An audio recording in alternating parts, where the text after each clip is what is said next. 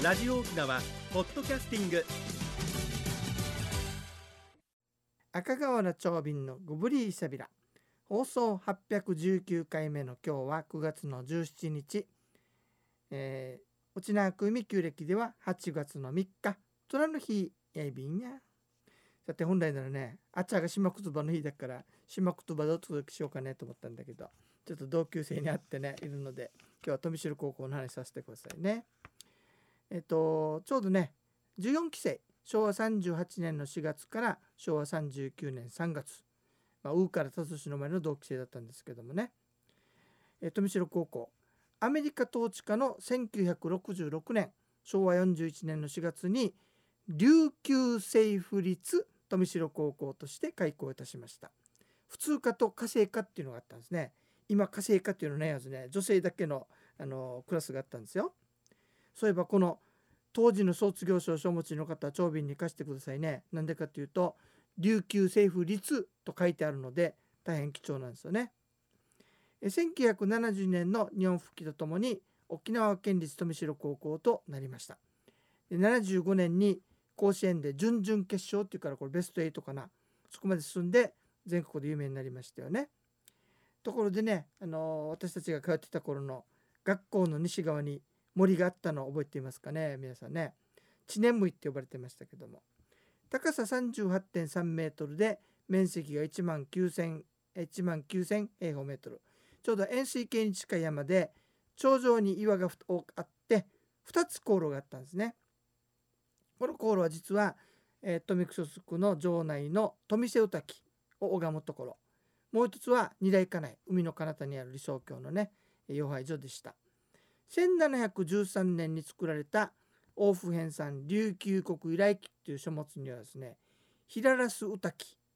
神名が頼上森真白子の御イベとあって干ばつの時にこっちで雨乞い祈願したそうですよ。で実はね、えーと、あの森を挟んで川の向かい側にある富城城市富城城市ねそこの大地の一部が崩れてこの岩になったそうですよ。まあ、湯上ぎむいとか一般には知念むいとよく呼ばれたんですよね。これ調べたら面白いことが分かった。家島から移住してきた知念生の人々がいたのでそれでこの人たちにちなんで知念むいと呼ぶようになったそうですよ。わった同級生の知念はじゃあこのウフ知念の子孫になるんでしょうかね。今は残念ながらたっぴらくされて作兵されて団地が立っていますよね。さてシリーズ101回赤瓦長瓶と行く意外と知らない中部名所巡りバスツアーですよ。9月の30日土曜日琉球発祥の一つに残る美女伝説組ゆずいを5倍楽しむ方法恋大きい王荘園の謎山桃の始まりとユニークな歌今に残る5000年前のザルと謎の石板といった知ってるようで知らないチューブの歌パワースポット歴史の裏表を探検するツアーですよ。料金が8500円なんですが再発見の、えー、ネクストの対象になりましたので6800円とプラス1000円分の地域クーポンがつきますよ。昼食は沖縄グランメールリゾートのランチビュッフェ。おいお問い合わせ申し込み先は050-5533-2525 050-5533-2525沖縄ツーリストまでウニギエサビラバッチョイビンドッサイそれでは次のコーナーです。沖縄のなんだ。今日は橋の神様の話しましょうか。那覇からね富城高校に行く時はマダン橋を渡っと渡って川沿いの道を1キロぐらいかな正門まで歩いてきました。あの頃ね富大橋なかったですからね。ちなみに富大橋は1993年平成5年そして向かい側にある羽生橋は94年に開通したそうですよ。さあ1キロぐらいぞろぞろとね皆さんが歩いているそばをさっそうと自転車で通学していたのが長瓶でした。とっても目立っていたみたいね。さあこのマダン橋のね富城向けの左側に今も確か居酒屋があるかな。廃所があるんですよね祠みたいのが。あれねみんなマダン橋の人柱の廃所だと思ってるんだけど実は違うんですよ。琉球国由来駅の中にマダン橋ハエの橋中の橋西の橋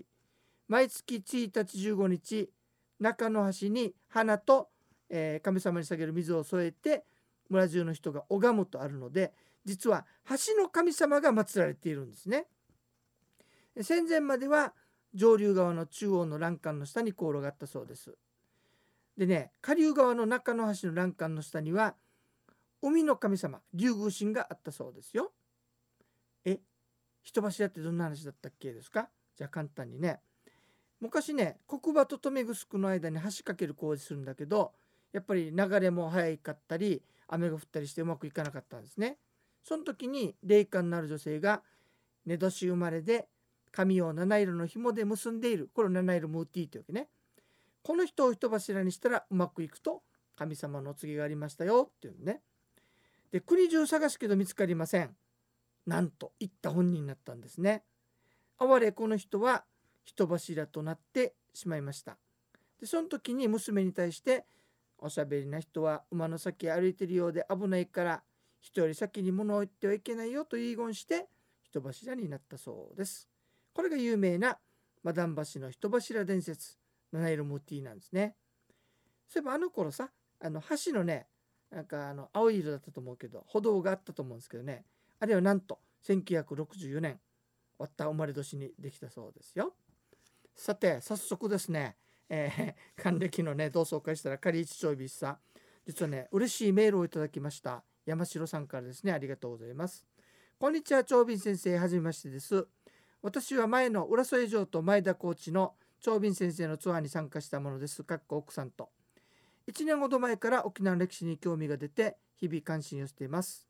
長瓶先生のラジオを聞いてとても面白く興味深く聞かせていただいてます。あのなんか前の放送回でねリクエストがなくて音楽多く流したいということで言ったんだけどやっぱり話をもっと聞きたいなということで、えー、メールをいただきました。ありがとうございます。えー、無知な私でこんなこと聞くのって言われるの怖いけどいっぱい質問させていただきたいです。あぜひぜひ。よかったら番組でかせていただけたらとっても嬉しいですって。粟国島がルーツでなんか自分たちのルーツは元は静に住んでいたんだけれども島流しにあって粟国島に来たんだよということも教えていただきました。ということでねえっ、ー、とこれいろいろ調べたんだけどそういう情報がなくてストップしてると。昔の島流しはどういった罰でなるのかとかどういう人たちだとかそういったのがあるならばいろいろ聞いてみたいですということでいただきました。ありがとうございます。山下さんありがとうね。これね面白い話があるからさ来週これ特集でお届けしましょうね。メールありがとうございます。またツアーもぜひ参加してくださいね。さてそれでは1曲お届けいたしましょうか。そういえばね卒業してからなんだけどさ85年だけどマンコに犬があのあの現れてね魚取ってから子育てしてるっていう話題があったんだけど皆さん覚えてますかね？同じ時期にねあの座間味島の赤島と座間味島の間を取るあの渡っているマリリンの話全くさちょうど沖縄はその年犬で非常に話題がなった年でしたよ。えー、飛び城高校懐かしの周辺の話するうちね時間のちょい便。やっぱりあれだね同窓会同期生会っていうのはねやっぱ楽しいですね。昔思い出してね。ただね一つだけあのみんな昔のっていうか当時のね名前で言うじゃないですか。だから今長瓶長瓶って呼ばれてからもう長いもんだから名前呼ばれるたびにおってなんか3秒ぐらいちょっと馬鹿えてしまうようなね微妙な間があったのがちょっと久しぶりの感覚でしたですね。あの同級生たちもし聞いてましたらね是非またあの応援してくださいよ。また富城高校周辺のことで知りたいこととかね年中行事のこととかいろいろとねあの話できる機会もありますしよければリクエストも寄せてくださいね。なるべく沖縄のものだとありがたいですね。さあそれと,、えーと、9月の30日またツアーがありますんでこれあの今週かな、えー、新聞に載るはずなんですがババッと集まると思いますのでできれば早めにお申し込みくださいね。マッチョエビンドッサイ番組のご案内や赤瓦長瓶ネイビータン。純土組装置一平二平デービル。